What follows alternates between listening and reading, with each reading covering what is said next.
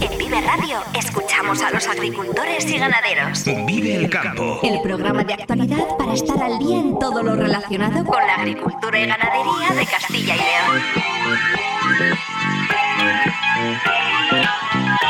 Vive el campo con Jaime Sánchez Cuellar.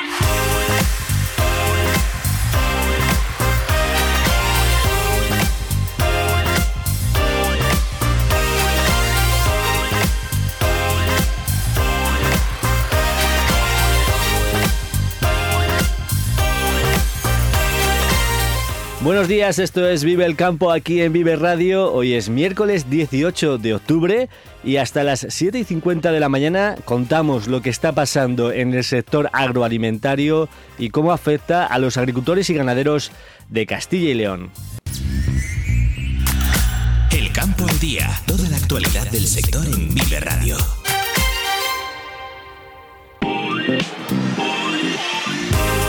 Ampliado un año la vigencia de las autorizaciones para la plantación de viñedo. Además, los titulares de estos permisos pueden renunciar sin ser sancionados si lo comunican antes del 31 de diciembre. Cigales termina la vendimia con 7,7 millones de kilos de uva, un 8% menos que el año pasado. Hoy vamos a conocer el proceso de digitalización de Bodegas Matarromera, premio a la innovación Alimentos de España. Nos lo va a explicar su director de transformación digital, Rubén Arce. Y nos iremos hasta León para hablar con el agricultor Héctor Llorente para conocer cómo avanza la campaña de maíz esta semana, pendientes de las lluvias. Precisamente la lonja de Zamora comenzó ayer a cotizar el maíz a 230 euros la tonelada. El resto de cereales repitieron precio salvo la avena que bajó 2 euros, subidas en lechones y en el ovino. Hoy tenemos sección de maquinaria. Vamos a ver cómo el sistema de orugas también se utiliza en tractores de pequeñas dimensiones. Y el próximo cuatrimestre será lluvioso, con un 50% más de lluvias de lo normal, según la predicción de la Agencia Estatal de Meteorología, pero también será más caluroso de lo habitual, así que seguiremos con la, con la sequía de larga duración que arrastramos desde finales de 2022. Para mañana, lluvias importantes en toda la comunidad, con acumulados por encima de los 25 y 30 litros por metro cuadrado. El Gobierno ha ampliado un año la vigencia de las autorizaciones para las plantaciones de viñedo que caducaban ahora. Además, se permite que los titulares de estos permisos puedan renunciar a ellos sin ser sancionados si lo comunican antes del 31 de diciembre.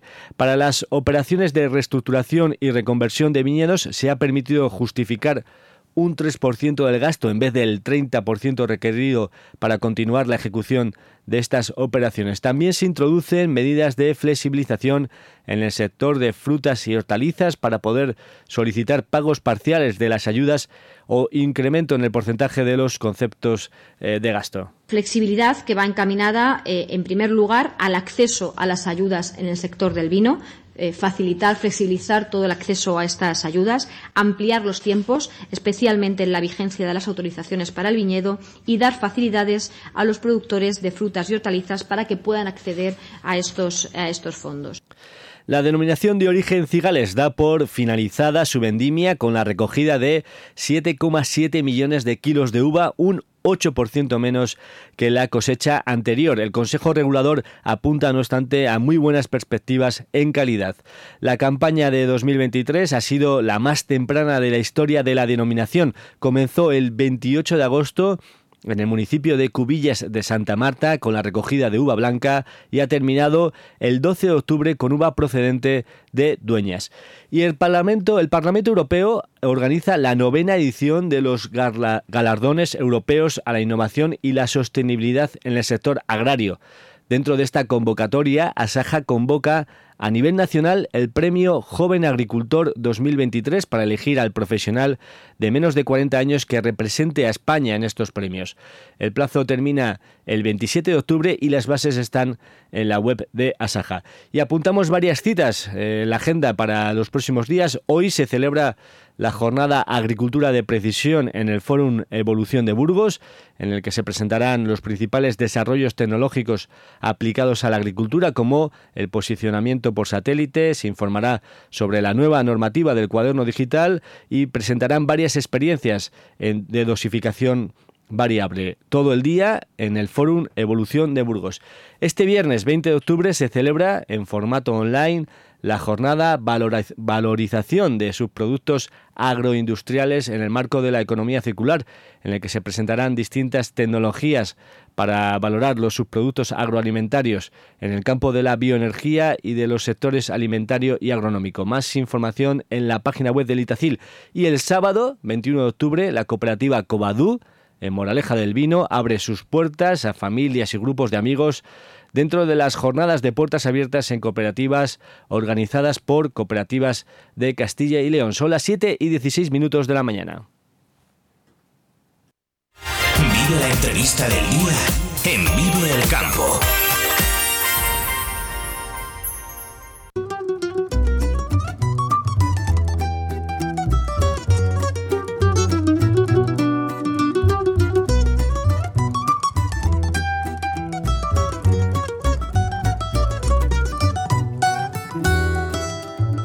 Bodegas Matarromera ha recibido recientemente el premio Alimentos de España a la innovación por su labor en digitalización, sus iniciativas en medio ambiente por el desarrollo e implantación de sistemas de energías alternativas o la instalación del primer sistema de recarga de coche eléctrico en el área rural.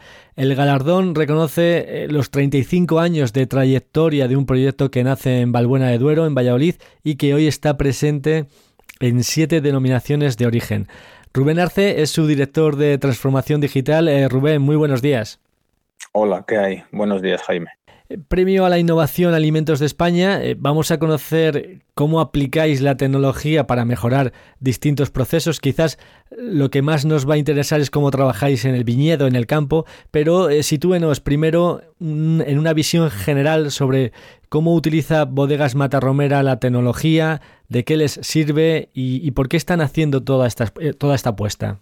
Bueno, pues como has comentado muy bien Jaime, Bodegas Familiares Matarromera está compuesto por 11 bodegas y 7 denominaciones de origen, pero además de eso tenemos una planta de deconstrucción molecular donde está situada la bodega WIN y realizamos productos de baja graduación alcohólica y además también tenemos una almazara eh, oliduro, está situada en Medina del Campo.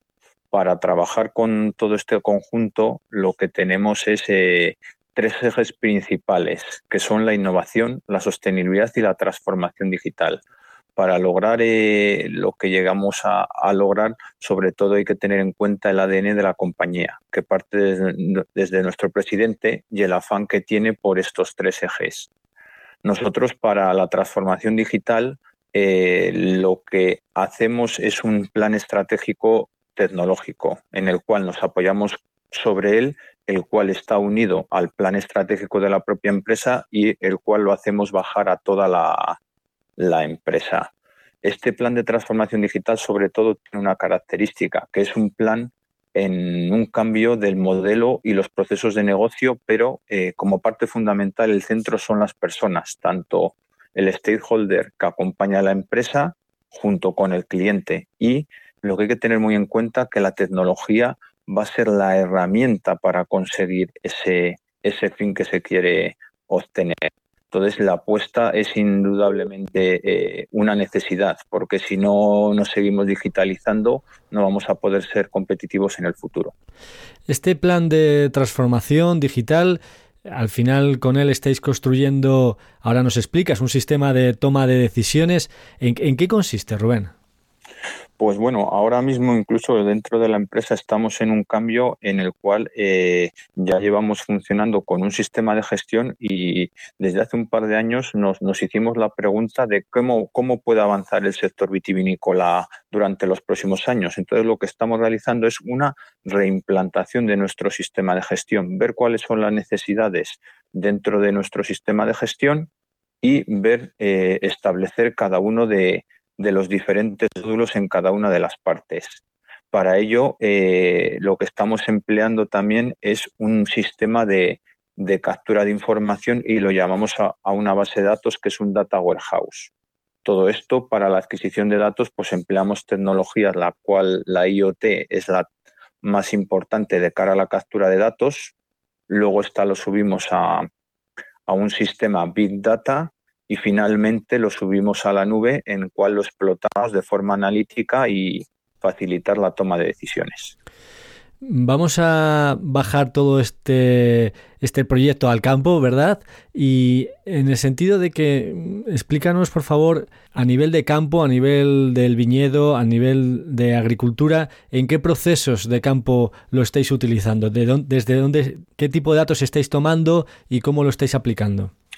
Pues en la parte de campo, eh, como hemos comentado, nuestro plan de transformación digital es un plan que recorre toda nuestra cadena de valor y nuestro modelo de negocio. Entonces, dentro de toda esta cadena de valor tenemos una línea que es la línea de agricultura de precisión. Dentro de esta línea es donde abarcamos todo lo relacionado con la parte agro. Y dentro de ella tenemos tres áreas principales de trabajo. Un área que es el sistema de gestión eficiente agro, la cual consiste en facilitar lo que es la captura de información para la obtención de las variables más importantes que requieren las personas que están trabajando eh, en el campo. En este sentido, sobre todo, pues la recogida de, información respecto a trabajos que están realizando, eh, los costes que tienen los productos, todo lo relacionado con la gestión. Por otro lado, también tenemos otra línea que son las operaciones automáticas en el campo y la reducción de productos fitosanitarios. Todos los equipos los cuales está trabajando nuestra gente, cómo podemos hacerles más automáticos para facilitar la tarea al operario y además con ello pues conseguir mejoras como por ejemplo eh, la reducción de productos fitosanitarios con la automatización de los de los pulverizadores a través de nebulizadores automáticos. Y por otro lado, pues tenemos otra línea que es la eficiencia en las parcelas y en los cultivos. En, en esta línea lo que tratamos es hacer lo más eficiente posible el trabajo de las parcelas y obtener la mayor calidad en nuestras, en nuestras parcelas. Con ello, pues unimos tecnología de, captura de datos. Esta luego lo llevamos a un sistema Big Data y luego lo que hacemos es un, análisis de los datos que obtenemos. ¿Cuánto tiempo lleváis aplicando este sistema de, toma de decisiones? ¿Cómo, ¿Cómo os ha mejorado también? Pues eh, este sistema de toma de decisiones lo llevamos eh, practicando desde hace mucho tiempo, lo que es la toma de decisiones eh, desde, hace más de 10 años. El tema está que hace 10 años pues eran un sistema de toma de decisiones más manual, es decir, simplemente se recogían los datos y eran más costosos o se analizaban a través de unas hojas de cálculo. Entonces lo que hemos ido es cada vez aumentando el nivel de variables que recogemos de datos, y a la vez también hemos aumentado la capacidad de automatización de esa recogida de los datos, que nos ha dado lugar a obtener una mayor rapidez y poder obtener los datos en tiempo real, en tiempo y forma requerido para poder eh, realizar una predicción o una toma de decisión adecuada en cada momento porque el sistema pues se va alimentando año a año, ¿verdad? Que con los datos para luego ya poder ir tomando mejores decisiones, como mencionas, de forma ya incluso automática. No sé si interviene también en otros requerimientos del cultivo, por ejemplo, en temas de riego, en tema de predicción de, de vendimia, si sabéis, eh, para calcular el, momento óptimo de la vendimia respecto a la calidad de la uva. ¿En todos estos eh, parámetros también trabajáis? Sí, eh, por ejemplo, en, el, en la línea que hemos comentado eficiencia en las parcelas y en los cultivos, pues estamos trabajando con un proyecto el cual aglutina tres variables fundamentales, que son la energía, el agua y los datos. ¿Qué es lo que queremos hacer con este proyecto? Pues a través de eh, energías que sean sostenibles como la energía fotovoltaica y en los medios en los que nos encontramos agros, pues eh, poder obtener una energía para nuestros sistemas, pues tener estas energías fotovoltaicas a través de placas y eh, las cuales alimenten un sistema en los cuales está compuesto por un sistema de sensórica.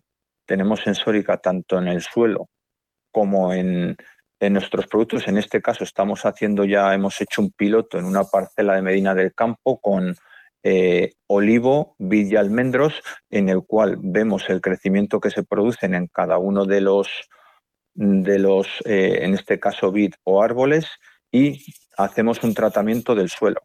Controlamos también cuál es el agua y la mineralización que se está repercutiendo en, en el suelo y por lo tanto con estos puntos podemos obtener una, una visión, una predicción de cómo se va a comportar eh, estos tipos de cultivo y a la vez cuál es la necesidad de agua y por lo tanto luego eh, emitir la cantidad de agua necesaria en cada una de, de, los tipos de cultivo.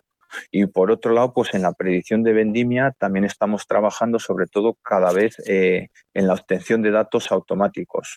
como hablábamos inicialmente, la, la predicción está realizada desde hace ya unos cuantos años, pero lo que hacemos es incrementar el número de parámetros y sobre todo recogerlo en tiempo cada vez eh, tiempo más real para una toma de decisión, eh, sobre todo más rápida. En este campo, pues eh, tratamos el control de la meteorología y el control de plagas y enfermedades. Y en la última etapa, ya cuando está llegando a la vendimia, analizamos hasta 25 parámetros como son el grado, la acidez, el pH, el peso de la valla, los antocianos, los taninos o los índices de polifenoles totales, entre otros. Respecto al manejo de cultivo que has mencionado, para entenderlo bien, eh, monitorizáis, por así decirlo, eh, varias, varias árboles, varias plantas y em, a partir de los datos que os arrojan esa monitorización, aplicáis, digamos, eh, actuáis en el resto del cultivo. Eso es, eh, es una parcela que tiene los tres tipos de cultivos y la tenemos sensorizada y con ello lo que tratamos es eh, actuar sobre las bombas de riego de una forma eficiente. Es decir, que a través de la meteorología conocemos cuándo va a llover, por lo tanto, si, si necesitamos agua dentro de un día y sabemos que va a haber lluvia dentro de un día, por lo tanto, no tenemos que actuar eh, sobre esa bomba. O eh, si tenemos que actuar en la introducción de un producto fitosanitario a través de, la fertirrigación y con el agua, pues también tenemos un control de la mineralización pues para saber cuánto agua y cuánto producto tenemos que echar. Y luego, a través de la sensórica, pues también obtenemos eh, información de cómo se va regando. Es decir, tenemos un sensor en, en la superficie, un sensor en zona de raíces y otro sensor en zona de drenaje. Por lo tanto, sabemos que cuando se alcanzan unos límites en los cuales el agua ya no sirve, eh, ya no es eficaz eh, para la planta, por lo tanto, pues cortamos el, riego. siempre eh, con, mm, digamos, el último botón a través de las personas que son las que tienen que realizar el movimiento. Todavía eh, yo considero que la tecnología es necesario implantarla, pero el último, como digo yo, paso de a la hora de dar el movimiento tiene que ser dado por las personas. Porque precisamente eh, le iba a preguntar al respecto, eh, las personas qué papel juegan en, todo este proyecto. Veo que nos explica que siguen siendo, digamos, las últimas en tomar la, última decisión, la, última palabra sigue correspondiendo a una persona, ¿no? Exacto, eh, siguen siendo fundamental y es parte fundamental de la empresa. Es decir, los proyectos eh, a nivel de transformación digital no son proyectos en los cuales introduce tecnología, digitalización, sino son proyectos que eh, emanan de las necesidades que requieren las, las personas. En este caso y sobre todo en los proyectos enfocados en la parte agro, ellos son los que nos tienen que demandar y luego a partir de ello pues formar el grupo de trabajo para para lograr la eficiencia en el proyecto, pero el, fin es lograr que eh, se mejore de una forma eficaz o automática el trabajo que se está realizando en este caso en el campo y por lo tanto el, fin último es eh, las personas y por lo tanto las personas para nosotros es el centro del eje de, esta transformación digital. Respecto a los parámetros que ha descrito antes eh, sobre la uva, sobre la calidad de la uva y que les ayuda a, decidir, por ejemplo, el momento óptimo de, la vendimia. Los sensores que proporcionan esos datos están en el suelo. ¿Dónde se encuentran esos sensores? ¿Cómo son capaces de, saber toda esa información de la uva? Respecto a la calidad de la uva, pues como hemos comentado, tenemos diferentes tipos de sensórica. Una sensórica que es la que se pone directamente en el suelo. En ella lo que hacemos es el control de la mineralización del suelo, porque el suelo también eh, sabemos que es un, un punto importante a la hora de obtener la mejor calidad del producto, por lo tanto es necesario un conocimiento sobre todo de la minerabilidad y del agua otros puntos de conocimiento de sensórica es en la propia cepa. La propia cepa se, conecta a un sensor pues, para conocer el, rendimiento y las capacidades que tiene la cepa. Y luego eh, lo que hablábamos de las características ya en la época de vendimia, cuando estamos llegando a la última época, pues ahí se hacen tratamientos en, en la propia cepa, pero sobre todo se recogen muestras y ya se hacen a, nivel de laboratorio. Ahí es donde ya se consiguen todos los parámetros finales. Bueno, pues eficiencia, sostenibilidad, optimizar los recursos son los objetivos eh, comunes ahora de todas las empresas. Eh, Rubén, ya para finalizar, eh, tener datos de, forma anticipada para tomar decisiones es imprescindible para avanzar en estos objetivos. ¿Se podrían conseguir esos objetivos sin tecnología? Pues a ver, en primer lugar, el, el, tener datos yo creo que es necesario. Actualmente y en la competitividad en la que estamos, ya vemos que los datos son un para, para, poder realizar una toma de decisiones correcta. Por lo tanto, yo considero que esto no, no si el tener datos sí o no. El tener datos es sí o sí y cada vez más lo que tenemos que lograr es tener los datos en tiempo y forma. Y eso pues se requiere indudablemente con sistemas pues que permitan una adquisición de datos en campo de todas las variables que aporten un valor añadido en la toma de decisiones luego que haya sistemas de representación de esa adquisición de datos fáciles de manejar, que haya modelos y agrupación de capas de información para obtener conclusiones y luego pues cada vez más avanzando en algoritmos para que la obtención de decisiones fuera sea cada vez de una forma más correcta. Por lo tanto, eh, el fin último son las personas y en herramientas tecnológicas no se puede alcanzar el fin. Rubén Arce, director de transformación digital de Bodegas Mata Romera, eh, recientemente galardonada con el Premio Alimentos de España a la Innovación. Muchísimas gracias por estar esta mañana aquí con nosotros en Vive el Campo eh, y muy buenos días. A ti, Jaime. Buenos días. Vive el Campo con Jaime Sánchez Cuellar, aquí en Vive Radio. Agricultor, Florimón Desprez te recomienda el trigo filón Filón, calificado por el proyecto Light Nadapta como el todoterreno de los trigos. Filón, gran adaptación en secanos y altísimo potencial en regadío. Florimón de Spread, seleccionando las semillas de mañana frente al cambio climático. Radar de novedades de Vive Radio, El, campo.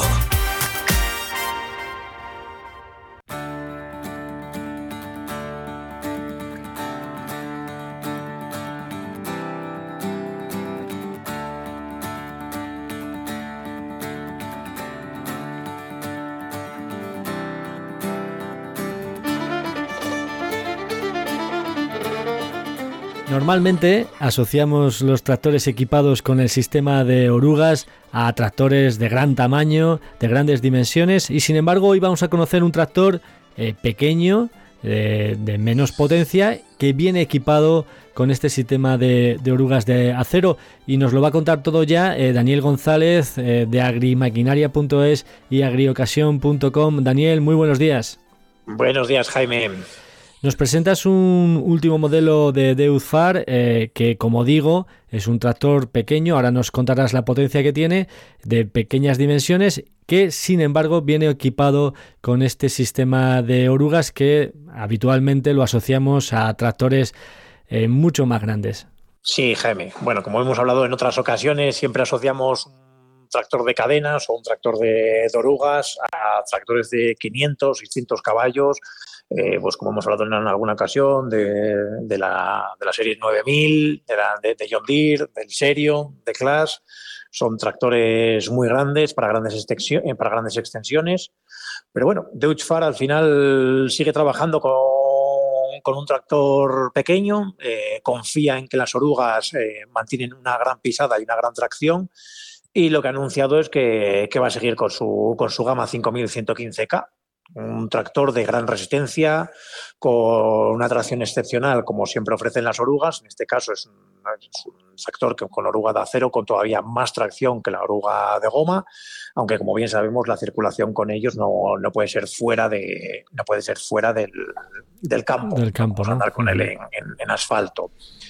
Es un tractor relativamente pequeño, pero con, bastante potencia. Nos está ofreciendo 116 caballos de potencia y con un par bastante alto de 472 Nm. Entonces, al final nos encontramos con un tractor con el que vamos a poder seguir trabajando en, en el campo. Vamos a tener esa gran tracción que nos va a ofrecer en zonas en el que el ángulo de trabajo, en el que las laderas sean más complicadas y quizás el, un tractor con una rueda normal de goma, con un neumático normal, podría llegar incluso a patinar o tener una tracción peor en el momento que el apero está trabajando, pero debido a la oruga, pues este tractor, eh, ese, ese problema de tracción va a quedar completamente solventado. El sistema de orugas, al final, la elección del agricultor por este sistema le va a permitir trabajar en condiciones mucho más eh, difíciles, ¿no? Eh, en condiciones, por ejemplo, en este modelo, en condiciones de pendiente, pero también cuando el suelo, el terreno, pues está en un estado difícil de trabajo y sin embargo con las orugas eh, podemos seguir trabajando. Aquí la pregunta, Daniel, es si hay mucha diferencia en el precio, hablando en general, entre, los entre el sistema de neumático normal y, el sistema de, orugas. Hay que hacer muy bien los números para que pueda, digamos, compensar este, este sistema de tracción. Mm, a ver, digamos que, la elección, la elección de un tractor de orugas o una tracción de, neumático común en, estos casos mm, muchas veces el dinero no es el, no es el, el hándicap, por decirlo de alguna forma. Lo que, lo que cuando a un agricultor o alguien en una, en una explotación eh, tiene que utilizar un tractor de un tractor de orugas es específicamente, o sea, especialmente eh, es, es, algo en, un, en, casos muy concretos. O sea, ya no buscan que el predio pueda ser un poco mayor o un poco menor. Quiere decir que el tractor de neumáticos no le funciona en esa zona. Sí, que es la única forma de trabajar ese cultivo, esa zona, es con utilizando, utilizando la oruga. Eso es, al final si tenemos un terreno en el que en una zona en la que llueve mucho, siempre tenemos una zona con mucho barro, además de tener mucho, mucho barro, eh, tenemos una inclinación, una inclinación en la que el, el tractor ya le cuesta trabajar, pues lo que necesitamos es una es, superficie de superficie de contacto. La única forma que tenemos de, tener superficie de, contacto es a través de las orugas. Tenemos sistemas eh, como, como Thematic que nos pueden ayudar en que la superficie de contacto sea mucho mayor, eh, desinflando las ruedas, eh, metiéndole más carga tanto delante como atrás en el contrapeso, pero al final la tracción jamás será la que nos va a ofrecer un tractor de orugas y la compactación también eh, se mejora ¿no? con este sistema. Hay menos, menos, compactación, ¿no? La compactación, es mínima. siempre es menos. Sí, la compactación siempre es menor porque la, zona de contacto es, es, mucho mayor. Mientras que en un tractor, en un tractor común vamos a tener cuatro puntos de contacto debido a los cuatro neumáticos, aquí estamos dividiendo todo el peso del tractor a lo largo de las, de las dos orugas que tenemos instaladas. Daniel, nos propones también, eh, para cerrar la sección de hoy, eh, hablar de una nueva subasta de maquinaria que se celebra precisamente eh, mañana. ¿De qué se trata? Pues sí, tenemos Richie Bros, como, como no, nos viene teniendo acostumbrados, va a celebrar otra, otra subasta en octubre. Esta subasta va a ser online, será de vehículos de transporte y además también habrá pues transporte profesional, vehículos agrícolas y de construcción, que es a lo que nos suele a lo que nos suele tener acostumbrado Richie Bros. Y en este caso van a salir 180 lotes. No es una subasta tan sumamente grande como, como otras las que a las que a las que solemos asistir, pero sigue siendo una subasta en la que nos vamos a encontrar muchísimos lotes podíamos empezar, los equipos ya se podrían inspeccionar desde, desde ayer, desde el martes 17, y eh, hoy mismo eh, podríamos verlos en instalaciones de Richie Bros. Y mañana, se, mañana día 19, pues ya pues, se celebra la subasta. celebraremos la subasta. Las instalaciones que se encuentran en Ocaña, en Toledo. En Ocaña, en Toledo, sí. Una entrada, unas instalaciones que, siempre animo a, todo el mundo a, asistir a una subasta. Las instalaciones son impresionantes, es una campa enorme en la que siempre hay muchísimos equipos, ya no solo lo que vamos a subastar, porque aunque ellos estén preparando esta subasta, siempre están preparando la subasta siguiente y ya empezamos a ver equipos para las siguientes subastas. Entonces, siempre hay muchos equipos eh, y, el, y el ambiente siempre es, es espectacular. Nos encontramos en la típica subasta americana en la que tenemos un speaker hablando, hablando rapidísimo, eh, gritando todos los precios, mirando cómo, viendo cómo la gente pues levanta la mano, hace un gesto para apujar por ellos. Es, la verdad es que es un espectáculo. Siempre es un espectáculo ver una subasta en Richie Bros. En los lotes que se subastan mañana, eh, ¿vamos a poder encontrar equipos agrícolas? Sí, vamos a ver, como te he comentado, vamos a tener eh, equipos de transporte profesional, equipos agrícolas y de construcción. Vamos a tener también mucho de obra pública. Vale, pues nada, todo aquel interesado puede echar un vistazo, inscribirse previamente, ¿no? A través de, la web y echar un vistazo al, a toda la maquinaria y luego ya, pues, eh, si gusta e interesa, pues pujar por ello. Eso es. Daniel González de agromaquinaria.es y agriocasión.com, muchísimas gracias por estar un miércoles más aquí con nosotros en Viva el Campo y que tengas muy buen día. Muchas gracias a ti, Jaime, igualmente. En Vive Radio escuchamos a los agricultores y ganaderos.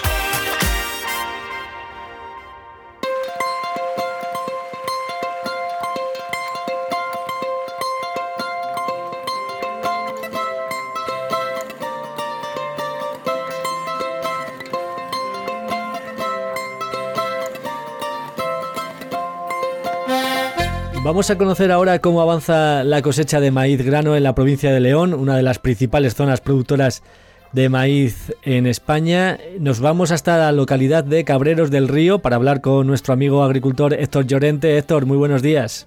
Buenos días. Bueno, ¿cómo va la campaña de maíz? Eh, supongo que ahora mismo pendientes de las lluvias, ¿no?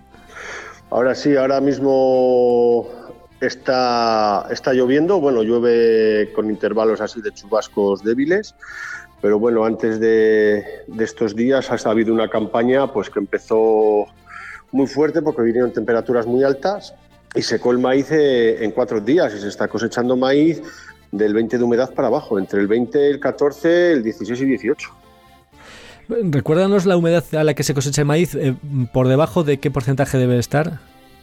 Eh, para que esté el maíz seco te lo recogen con un 15 y medio, 15, 15 y medio de humedad pero en años normales, en un año como este atípico por las temperaturas que hemos tenido, en un año normal, lo lógico es que en estas alturas haya una humedad de un 23-24 de humedad. Lo que no es lógico es lo de este año, que se ha secado el maíz en cuestión de 15 días. Bueno, ¿y cómo ha empezado la campaña? Por un lado, entiendo que el maíz forrajero, aunque es eh, mucho menor la superficie, eso está terminado, ¿no? Y ahora ya estáis en plena campaña de recogiendo el grano, ¿no? Sí, el maíz forrajero tuvieron que, apretar porque con las temperaturas, como te he dicho, se le secó muy rápido la, planta. Entonces, claro, eh, al secarse el tallo, eh, el, verdor que necesitan para, hacer el silo no, lo tenían, entonces tuvieron que, apretar. Pero una vez ya acabado lo que es el ensilado para el ganado, se ha empezado con, con la cosecha de grano y ha empezado, a ver, en lo que es en el riego por pie, pues lo que esperábamos, como ha habido poco, ha habido tres, cuatro riegos por inundación y ha llegado tarde, la nascencia no ha sido buena, pues las producciones son bajas, andan entre 8 o 9 mil kilos en los riegos por inundación. Después, en lo modernizado, como si ha habido agua y nos ayudó las, las lluvias que, que cayeron eh, a finales de mayo, principios de abril, que es lo que nos ha librado la campaña, y las de finales de, de agosto, principios de septiembre, que gracias a eso hemos podido librar la campaña de, los riegos con, con, expresión. Andan más o menos entre 15.000, 15.500, depende. Depende con quién hables, pues te dice una cosa, te dice otra. Esto ya sabemos cómo funciona. Oye, Héctor, eh, ¿y cómo ha sido el ciclo de cultivo este año? Me mencionabas ahora, ¿no? Los, las lluvias que cayeron en junio, las de finales de agosto, que han marcado un poco todo, todo el cultivo, eh, todo el campo. Eh, pero el ciclo del, cultivo de maíz ha ido bien, ha habido algún problema de enfermedades, ¿cómo ha sido? No, no, el ciclo del cultivo del maíz ha venido muy bueno porque no han venido unas temperaturas extremas como el año pasado. Entonces ha llegado el grano a, granar bien, la panoya se ha llenado bien y ha sido un año bueno, te digo por lo siguiente, porque está el tallo verde y la panoya seca. Entonces aquí quiere decir que ha llegado a final de ciclo en perfectas condiciones, porque se está cosechando con un 20 de humedad, 18 de humedad, estando el tallo verde y la panoya seca. Entonces han venido unas condiciones muy buenas para el maíz este año. Y gracias a lo que te comentaba antes, a las lluvias que cayeron a finales de mayo, principios de junio, y las que cayeron a finales de agosto, principios de septiembre, pudimos librar el cultivo del maíz, el de la remolacha y el del trigo. Si no, íbamos a tener problemas con el agua a final de campaña. Lo que parece que no tiene nada que ver con el año pasado es el precio, eh, que tampoco parece que acabe de estabilizarse. Eh, ¿Cómo lo veis? A ver, tenemos un año con muchas incertidumbres, más que nada porque Brasil tiene un excedente de 55 millones de, toneladas excedente de, maíz. Entonces, claro, es muy goloso para Europa traer maíz del extranjero porque es mucho más barato. Entonces a nosotros nos perjudica porque traen el maíz barato para España. ¿Qué pasa? que se tenían que fijar en los costes de producción, en lo que nos cuesta a nosotros producir ese maíz, no tendrían por qué venderle en puerto por debajo de los costes de producción que hay en España. Eso es la guerra que tenemos todos los años, que no somos capaces de solventar. Que para eso están los gobiernos, tanto de Europa como el de España, para que intervengan en esas cosas. Si no, al sector primario de este país lo acaban hundiendo. Al de este país y al de Europa, a los dos. El mercado acaba dictando sentencia con esos precios eh, en los puertos por debajo de, lo que os cuesta producir a vosotros, con lo cual... Eso es. Canadá tiene excedente de trigo que lo está trayendo para, para Europa también y el trigo nuestro está parado y está cargando todo el mundo en puertos. Y eso es perjudicial para nosotros. ¿Sabes? Porque yo creo que lo primero es que consumas lo de tu país y después consumas de lo de afuera o vayas tirando de los dos. Digo yo, ¿sabes? Es un problema, es un problema ahora mismo los precios que hay porque se compró muy cara la semilla, se compraron caros los abonos, los insumos se han comprado muy caros, ahora se está vendiendo muy barato y no sabemos qué pasará. Porque ahora tenemos ahí la guerra de, con los palestinos, Israel, que si se meten los países limítrofes, a ver qué es lo que pasa. Porque si sube el petróleo, nos suben otra vez los, los abonos químicos, porque son derivados de... Entonces hay mucha incertidumbre ahora mismo en el mercado. No se sabe lo que pasará. ¿Hasta cuándo se desarrolla la campaña del maíz en, vuestra zona? Pues aquí en León se suele empezar ahora y se suele acabar en febrero o marzo, porque la gente deja paseco, pero tal y como está viniendo ahora, ahora la gente ya no deja paseco. Entre antes lo puedas quitar mucho mejor, porque no sabes cómo va a venir el invierno. Y ahora, mientras se pueda entrar en las fincas, que no haces rodadas ni nada, ni tienes que utilizar cadenas, mucho mejor. Bueno, pues próximas semanas e incluso meses tenéis por delante la campaña del maíz. Héctor eh, Llorente, agricultor en Cabreros del Río, muchísimas gracias por estar una mañana más aquí en Vive el Campo y, y que tengas muy buen día. Igualmente, muchas gracias. Vive el tiempo en Vive Radio. Hoy se producirán precipitaciones dispersas, mientras que mañana jueves se esperan grandes cantidades de agua de forma generalizada, con más de 25 y 30 litros prácticamente en toda la comunidad. Mañana se activa la alerta amarilla en Ávila y Salamanca por lluvias que pueden ser localmente fuertes.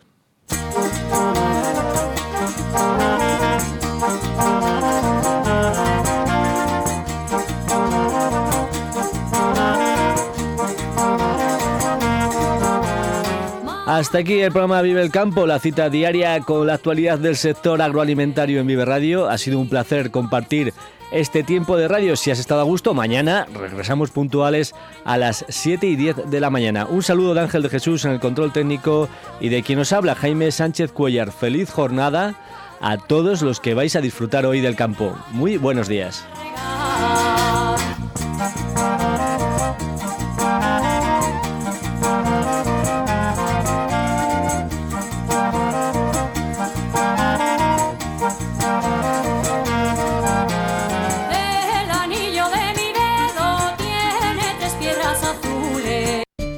Agricultor, Florimón Desprez te recomienda el trigo filón. Filón, calificado por el proyecto Life Nadapta como el todoterreno de los trigos. Filón, gran adaptación en secanos y altísimo potencial en regadío. Florimón Desprez, seleccionando las semillas de mañana frente al cambio climático.